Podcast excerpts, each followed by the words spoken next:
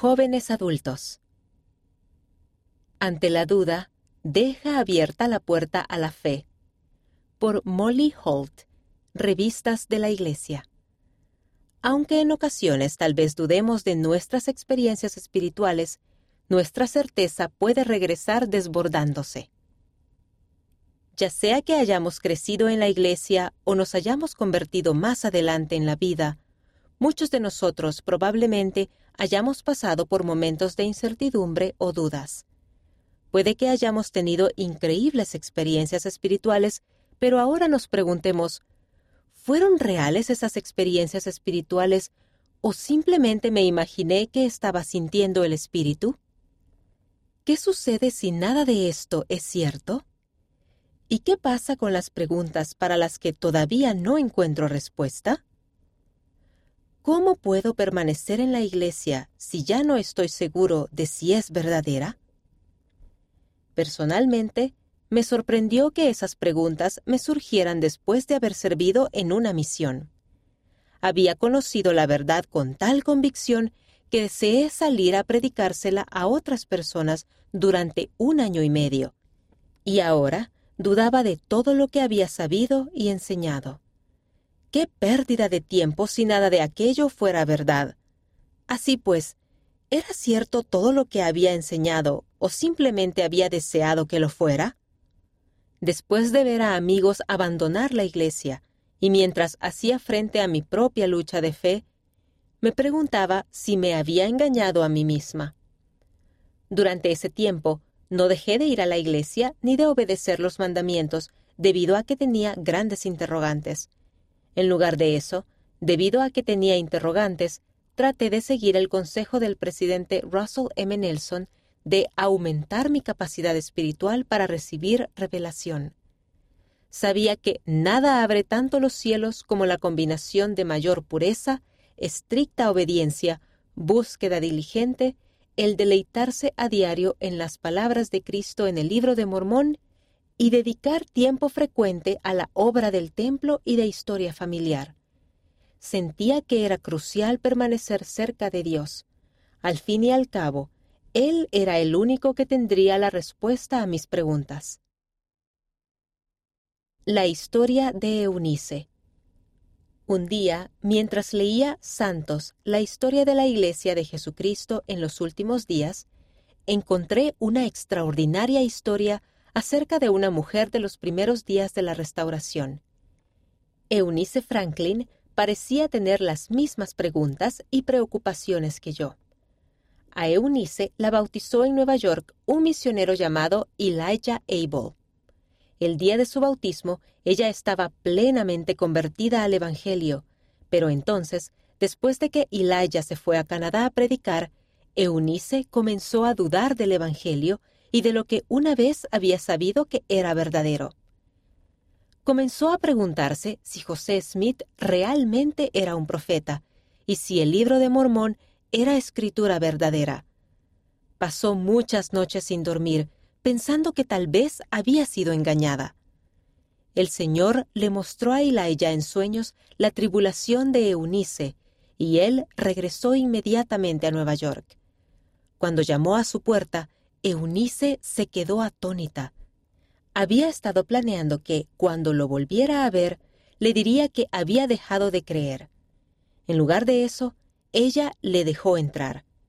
Cuando Elijah la invitó aquella tarde a su sermón, ella vaciló y no quería ir, pero finalmente accedió y fue a escuchar lo que él tenía que decir.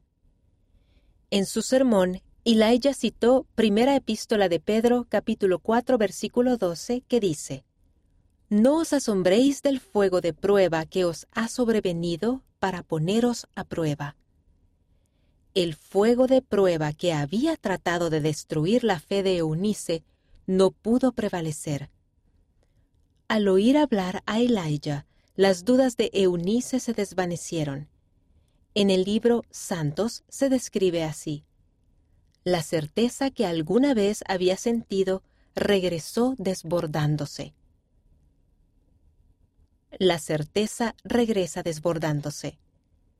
La experiencia de Eunice tuvo un gran impacto en mí, y he reflexionado en ello una y otra vez. Al igual que Eunice, yo aprendí de las sencillas y poderosas palabras de Elijah. No debemos asombrarnos de tener preguntas sobre nuestra fe. No hay absolutamente nada malo en eso. Tal como una vez la verdad pareció descender del cielo, es posible que más adelante haya momentos en los que sintamos una sequía espiritual.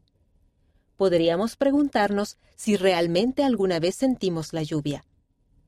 Aun cuando todavía no hayamos recibido respuestas ni confirmaciones, podemos seguir orando por la lluvia de la revelación.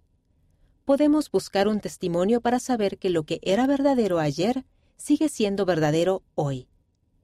Podemos seguir haciendo lo que es correcto y buscar revelación, incluso si no estamos seguros exactamente de por qué lo hacemos. Dejamos la puerta abierta cuando seguimos haciendo las pequeñas cosas que Dios nos ha dicho que son buenas para nuestra alma.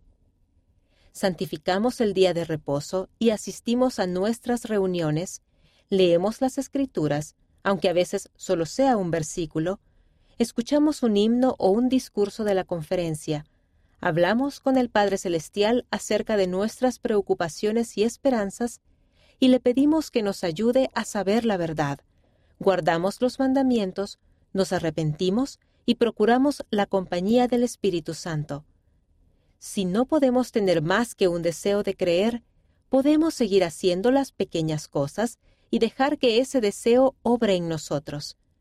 Podemos reservar un lugar en nuestro corazón para que esa creencia crezca. Lo que sé. Aunque a veces he tenido preguntas, He errado y he vacilado. He aprendido y he vuelto a aprender por mí misma que esta es la iglesia de Cristo. Aunque tal vez José Smith haya sido un hombre imperfecto, sé que fue un profeta inspirado de Dios que lo sacrificó todo e hizo lo mejor que pudo. También sé que el libro de Mormón es un registro antiguo verdadero y un volumen sagrado de escrituras preservado precisamente para nosotros en nuestros días. El Padre Celestial continúa confirmándome estas verdades todos los días, y me alegro de que Él también le confirmara esas verdades a Eunice Franklin. Sé que a medida que dejemos las puertas y el corazón abiertos a la verdad, por medio del Espíritu Santo, Dios nos ayudará a sentir lo que es real y lo que no lo es. En ese momento, nuestras experiencias espirituales serán innegables. Y después de eso, cada vez que sintamos que las dudas vuelven a surgir, podemos recordarnos a nosotros mismos cómo nos sentimos. Al igual que sucedió con Eunice, nuestra certeza sobre las verdades del Evangelio puede regresar desbordándose. No tenemos por qué vivir en la sequía de la duda demasiado tiempo si tan solo nos aferramos a nuestras experiencias espirituales. El elder Neil L. Anderson del Quórum de los Doce Apóstoles dice, Atesoren sus recuerdos sagrados, confíen en que les han sido dados por su Padre Celestial y por su Hijo amado. Permitan que les den paciencia en sus dudas y entendimiento en sus dificultades. Les prometo que, a medida que reconozcan de buena gana y atesoren cuidadosamente los acontecimientos espiritualmente decisivos de su vida, recibirán más y más. Sé que para aquellos que se esfuerzan por crear nuevas experiencias espirituales y ejercen fe en Cristo, es cierta la promesa de que el que cree en Cristo no tendrá sed jamás. Las respuestas que necesitamos llegarán podemos superar las pruebas de fuego que Satanás pone en nuestro camino y podemos permanecer fieles a nuestro amoroso Dios todos nuestros días.